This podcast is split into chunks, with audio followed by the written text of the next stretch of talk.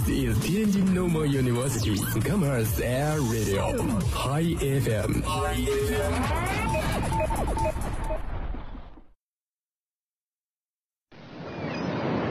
哎，柱子，你干嘛去啊？我去冲浪。那你怎么什么都不带呀？是心情冲浪。每周五下午与您不见不散，尽在天津师范大学校园广播，心情冲浪。大家好，这里是心情冲浪，这里有段子，不是逗啊，逗你玩。包袱，嘿，快来快来，干嘛呀？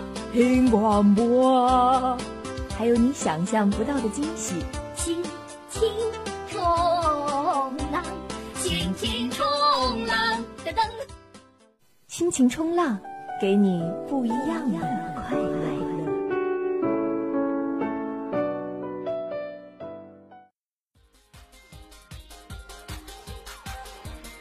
Hello，大家好，这里是天津师范大学校园广播 Hi FM 这一时段的心情冲浪，我是美驼，我是原野。哎，这也是第一次和原野录心情冲浪啊！以前的搭档呢，嗯，就像什么老腊肉柱子哥呀，是吧？什么口嫌体正直的国栋叔叔呀，还还有我们就是各种的奇葩的什么已经成为传说的柯宇哥哥呀！哎，这次突然觉得和一个正常人录心情冲浪的话，还是挺感动的。其实你说错了，我也是一个奇葩。哎，其实。我感觉你这么说出来这句话就已经输了。真正的奇葩从来都不说，像我这种正常人是吧？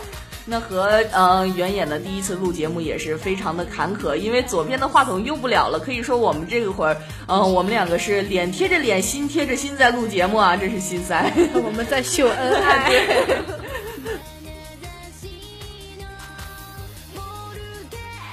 那好了，那第一次和原野录节目呢，这期说点什么呢？我觉得最近最值得说的，应该一定就是高考这件事情。是我们刚刚高考结束吗？嗯，哎，其实尤其是这个高考是这个考语文的时候啊。嗯，就和这个薛定谔的猫这个实验很像。嗯，可能大家都有这个感受。每年高考的时候呢，你考完语文，哎，大部分考生呢还处于这个生死叠加的状态。对对，因为还有好几门没考。对，然后必须要等到数学交卷那一刻，才知道自己哎确实是死了。对对，是的。那么即便是如此呢，当年坐在考场的时候，我在每次考语文的时候，还是要转移一下关注点。就比如会我会特别关注，嗯，今年的语文作文题目是什么？然后考完了之后，我就迫不及待的开始刷微博。我就在想，我当年真的是高考吗？真是感觉就是现在高考作文题目一年比一年难了，真的是。就是每年的微博上有两次全国的集体编段子的自嗨大会，自嗨大会，对。啊，第一次是春晚之后，第二次就是高考了。尤其是语文作文题出来的时候啊，接下来就是全民拼段子手的时候了。每当这个时候，网上的段子集锦就充满了森森的智慧与乱梗啊。今天我们就来先感受一下吧。哎，既然都说到这个高考了，肯定要说到这个高考的作文题哈。先看我们天津的作文题目是范儿。哎，这真的不是李晨买断了天津高考作文出的题吗？我觉得就是，对，我觉得简直就是在高调秀恩爱啊！前一阵子刚刚我们，然后这个作文题目就来了一个范儿，刷屏了。对，哎，其实我感觉，要是真的写这篇作文的同学，也可以完全借鉴张馨予的微博，可以分为三个小标题。第一个是缘起缘灭总无情，嗯，阐述这个与李晨相识相爱，然后然后分手啊。然后呢，然后可以说第二个小标题是时光荏苒俱往矣，哎，感叹时光的飞逝，表达多么怀念过去啊。然后第三呢，就像那个我们张馨予姐姐说到了啊，不是凤凰也要涅槃，这个提前经历了痛苦之后生活的现状。最后是，然后最后一定要在这个作文的结尾用那个 QQ 空间式的风格来，就是来阐述木子日辰的来由作为结尾。嗯啊，把他的名字给拆开了这样写啊。同理的呢，我也听说，二零一五年啊，浙江高考的作文题目是文章与人品，也让人怀疑是某女星在斥巨资买断浙江高考题目来警告自己的丈夫。但是真的让人感觉不少地区的高考作文的出题。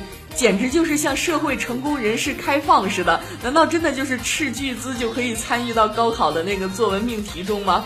当然了，让人印象最深的除了这两个省的题目，还有一个题目莫属于这个大东北的，告诉自己我能行。这太爷们儿了。但是我觉得这要是做微商的孩子，就遇见这篇题目的话，绝对语文考试就赢了，满分满分啊！对。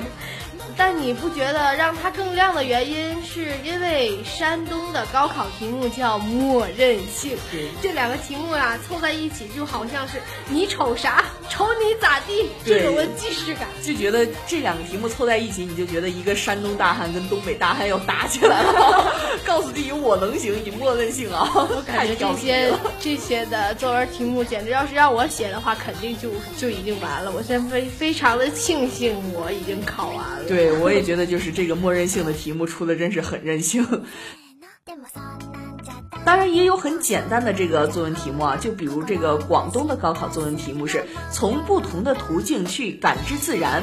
哎，这个题目对广东的考生就太简单了，对于他们来说，这个途径就是吃。是啊，就是舌尖上的大自然。还有看到就是辽宁的高考作文题目是三个人谁最有风采。这还用说吗？肯定是手机的主人啊！自拍后只给自己磨皮美白。三个人谁最有风采？这个作文题目真的是千奇百怪啊，每年都是。但我觉得最难写的莫属于我大河北全国卷的作文了。哎，其实山西也是这张卷啊。哎，学了这么多年的议论文，居然让人写一封信，然后这封信呢还是给违反交规的父亲的一封信。其实我想说，我可以写父亲一直没有收到吗？因为我记得是 EMS 耶。其实啊，因为这个题目实在是太奇葩了，太离谱，以至于这个作文题目的原型人物都已经被人肉了。嗯嗯，那这个被人肉的姑娘的微博也是被刷屏了啊！不到半个小时发了三个微博，其中有一条就是“我不是小陈”，真的受不了了。结果下面就有人神回复姐：“我练了三年的议论文，你跟我说你不是小陈。”对，也有不少的考生在他的微博底下可以说是含泪咆哮啊！这个网友就说了。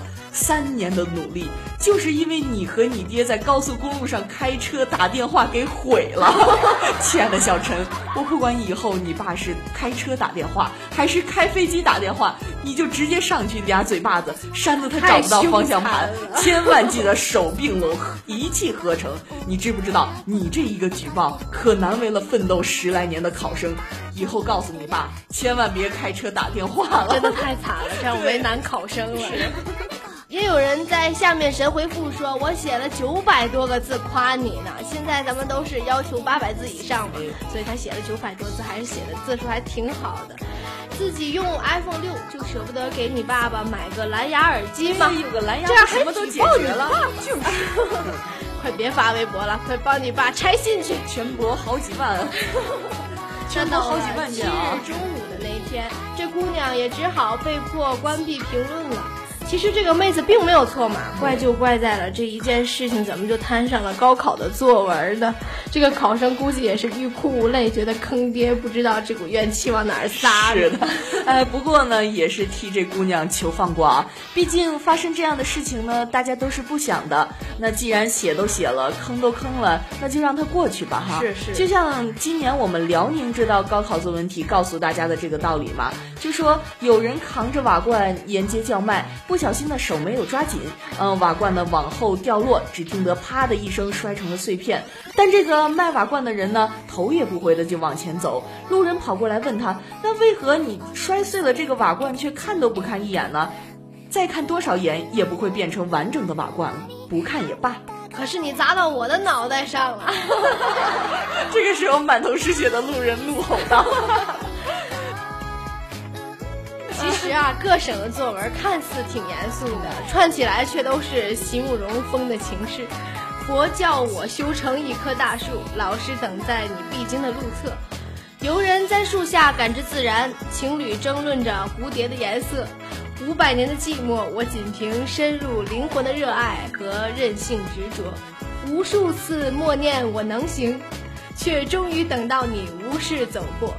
短暂而永恒的时光里。你千万眼不见完整的我，我终究是个看客。你看这话说的多好啊！哎呦，突然就感觉美了。当然了，呃，一直贯穿这种风格的省份，我觉得是上海。哎，你可能这几年都没有关注过，但是我一直觉得上海的这个作文出题人是一个有故事的人，不是一个有故事的人，要么就是一个特别能歪歪的腐女。你看，我给你找。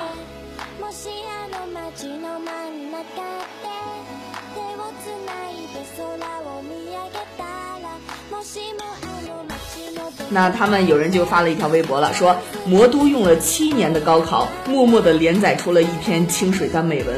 零六年是我想握住你的手，哎，不错，挺美好的一个题目哈。我真是。零七年是必须跨过这道坎儿，哎，零八年是他们，呃，零九年是不可无一，不可有二，啊，一一年呢是一切都会过去。一二年是曾被舍弃的微光，哎，这个剧情都发展到这儿了。一三年的是更重要的是，然后呃，一四年的是穿越沙漠和自由，一五年是内心的坚硬与柔软，哎，都年更了还是这么虐啊！那一六年的时候赶来个 happy ending 吗？真是，对大家串起来可能就是我想握住你的手，必须跨过这条坎，他们是不可无一、不可有二的存在。我在等小鱼长大，他们说一切都会过去，那道曾被舍弃的微光会被更重要的取代。即使穿越广阔的沙漠才能得到自由，也不忘在内心的坚硬中保持那片柔软。是啊，他真是个有故事的人，这个情感非常的坎坷。这个感觉也让我想起了前年还是大前年一个考了状元的学霸，因为高考后啊和心爱的女生表白了，被拒。发了一条微博说：“没有了你，得到天下又如何？霸气侧漏有没有？”我那个时候觉得他帅爆了，真的是我看到了这个都有点感动，想答应他了。每年高考啊，都会有几个传奇的人物。那今年啊，也火了一个学霸。对他的这个经典语录就是啊，出来采访的时候说：“英语很简单嘛，爱情要像英语一样简单就好了。”哎，这个学霸也是非常的萌啊，我们一起来听一听。随着最后一门科目外语考试中场铃声响起，全国2015高考正式结束。六月九日，网友通过微博曝光一组某学霸在考完英语后结束采访时的对话。这位叫霍同学的学霸是第一批走出考场的。他在接受采访时称，这次英语考试比较简单。随即又补充道：“如果爱情能有英语那么简单就好了。”引来数万网友的惊叹，调侃：“英语好难，谈恋爱真的很简单。”如果爱情能有英语那么简单就好了。我在想以后，就这只是一个新的开始，这不是解放。嗯。然后我就现在终于有时间可以学我真正喜欢的东西。据悉，此位霍同学是广州执信中学的学霸。这位同学不但英语，还会法语，英语过四六级是分分钟的事儿。此学霸的采访对话随即遭到网友的调侃，但他却在微博中回应称：“我的本意只是形容英语考题难度。”有网友留言说：“输了你，赢了英语又如何？如果考试能像女朋友那样就好了。”这是一个有故事的学霸。其实啊，他说的还是挺有道理的嘛。对，那其实我们在做这期节目的时候啊，高考也结束了很久了，高三党早就已经开始嗨了，而我们还要应对即将到来的考试周。哎呀，真是太惨了呀！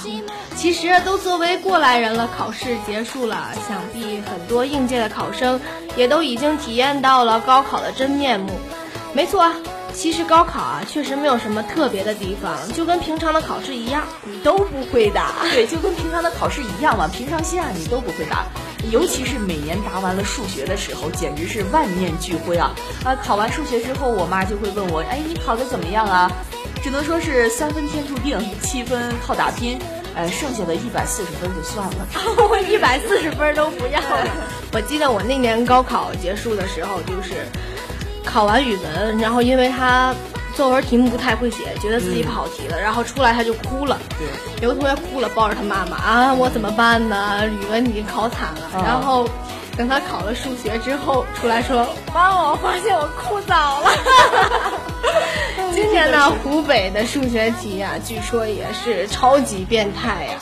一道几何题中啊，出现了“避闹”“养马”这两个名词，据说啊，最后一题啊是物理的图像，不少文科生表示他们想静静啊。有一个网友他就说，反正我是要哭了，考数学题竟然题目里有我不认识的字，我也是醉了。对，考个数学居然都有不认识的字啊！哎，其实这个“避闹”和这个“别闹”发音很相似啊，不少那个网友吐槽就说。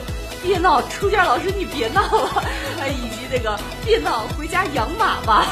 真的是，这是什么题目啊？这让学生都真的没法答了。你就觉得这个湖北的这个数学题真的是文科生当理科生考，理科生当畜生考。即便如此啊，我们也不能更多的吐槽什么。对，为什么我们会围在一起讨论高考作文，而不是数学或者是物理呀？因为啊，这现在是我们唯一还能看得懂的东西。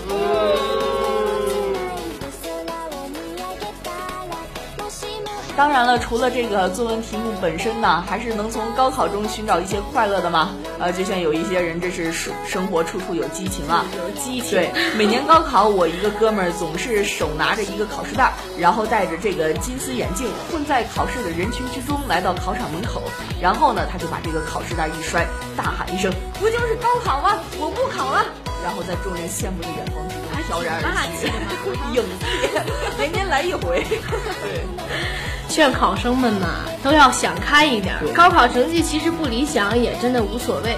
你奋斗过、努力过、拼搏过了，就不必太在乎它的结果。考的分低也不说明你蠢，但是为此你要是离家出走啊、自残自杀，这就是蠢了。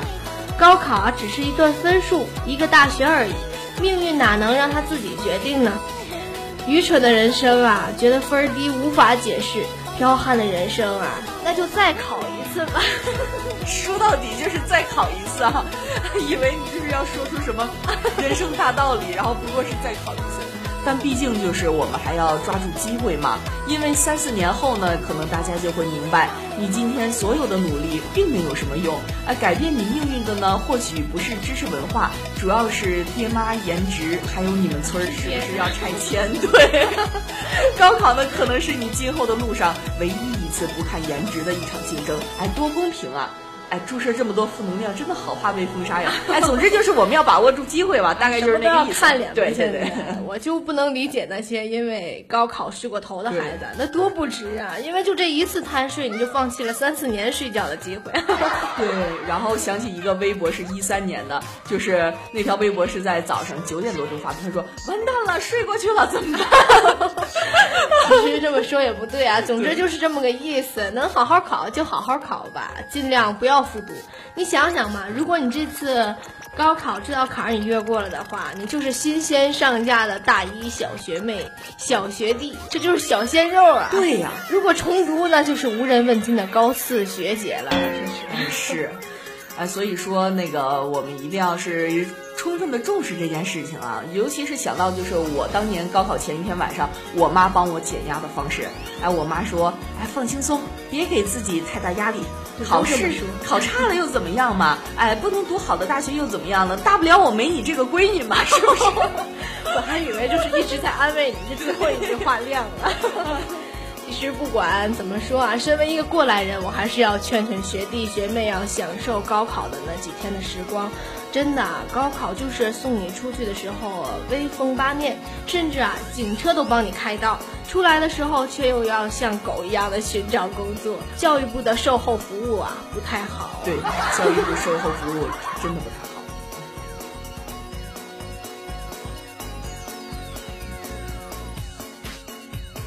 我有一个就是高中的一个学弟给我发过来的，他高考完了之后说啊。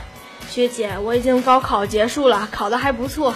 但是我想到我前两天的模拟考试，我就有点紧张了。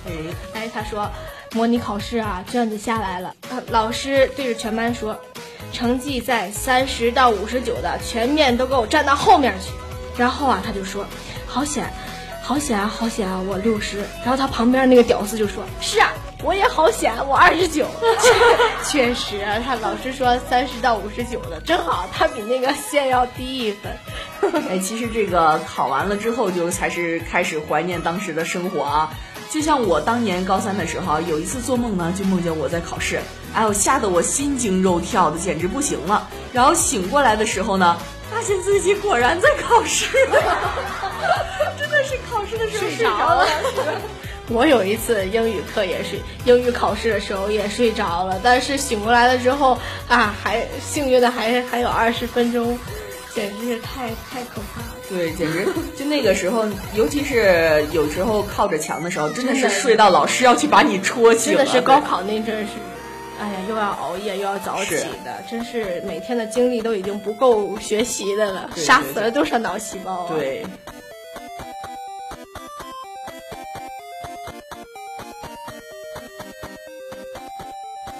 这又让我想到了我上初中的时候啊，一次语文考试考初唐四杰，我们班啊有一个人啊，他就说东邪西毒，南帝北丐。我我们老师当时就已经晕的不行了，我们全班都笑了笑了。其实除了这个语文作文题、填空题也是很奇葩啊啊！就记得高中的时候语文考试，呃，写这个古诗的下句，上句是那个“待到山花烂漫时”，然后我们班呢有一个猛人居然写了“我便奋力把花采，不采白不采”。对，老师，我们班的历史老师上课就提问，就是点名嘛。内战时期的四大家族是什么？然后有一个同学他点起来，他说毛泽东、邓小平、周恩来、刘少奇。当时我们班已经都笑了，那全楼道都能听得见我们班的笑声，有一种这个四大天王的感觉啊！刘德华、周润发，还有。当然了，呃，除了这个答卷，还有就是在这个写名字的时候不能太懒啊。就比如说，呃，我们初中的一个同学单名一个心字。哎，一次就考试懒得写三个金了啊！这是懒到什么程度？写了一个金三次方，然后后来因为这个名字是要去那个电脑打识别的，你知道吗？最后就打不出来，真的是这是在拽啊！对，看自己学的挺好了。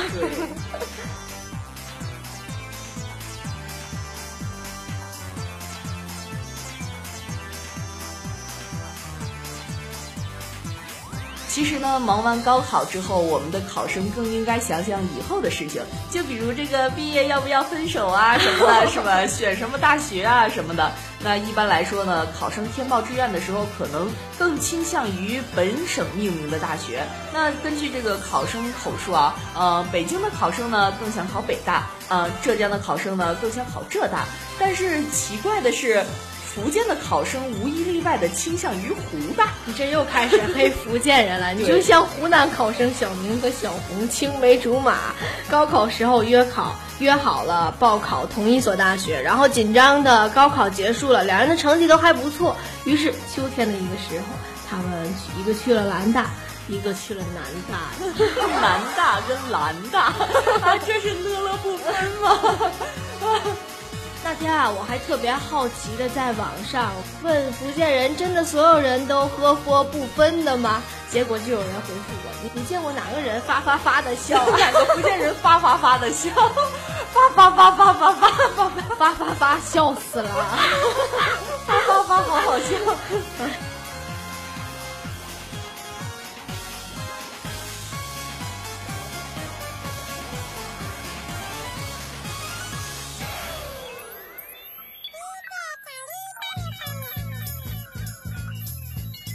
其实啊，毕业季也是分手的旺季，但是作为过来人，还是要总结几条经验。虽然说学弟学妹啊未尝听得到吧，但是也算是自己的血泪史的精辟总结了。真理之一就是：毕业别分手，大学的更丑；毕业一分手，大学单身狗啊！哎，高中若没有，大学更没有。异地不分手，大学绿成狗。女生报师范，再美没人看。学校选得好，年年是高考。对，只要选对了大学，每天都是光棍节。大学啊，谈的也别分，相亲奇葩呀多到喷。哎，你看多么痛人。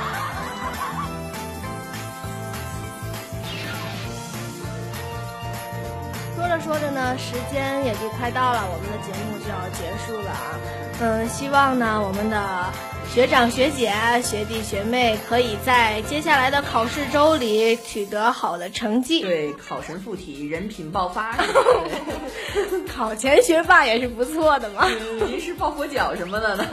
作为心情冲浪节目组嘛，也并不能给大家特别中肯的建议，只能以我们的画风，哎，祝你平安。对，别的就 考试必过对，考试必过，祝你平安。哎，是的。那第一次和原野录节目呢，也是找到了当年和弘毅录节目的感觉啊。具体是什么感觉呢？终于发现我是也是一个奇葩了，并不是呃奇葩的感觉，就是可以说就是一种两个找不到契合点的人在那里默默的相互的嫌弃，然后然后故意还要摆的很嗨的样子。那大家可以通过嗯关注我们的人人微信、微博和我们互动留言，也可以登录蜻蜓 FM 回听我们的往期节目。那么本周的一起新闻吧。哦，那么本周的心情冲浪就到这里，我是美驼，我是原野，我们下期见。嗯，下期见，拜拜。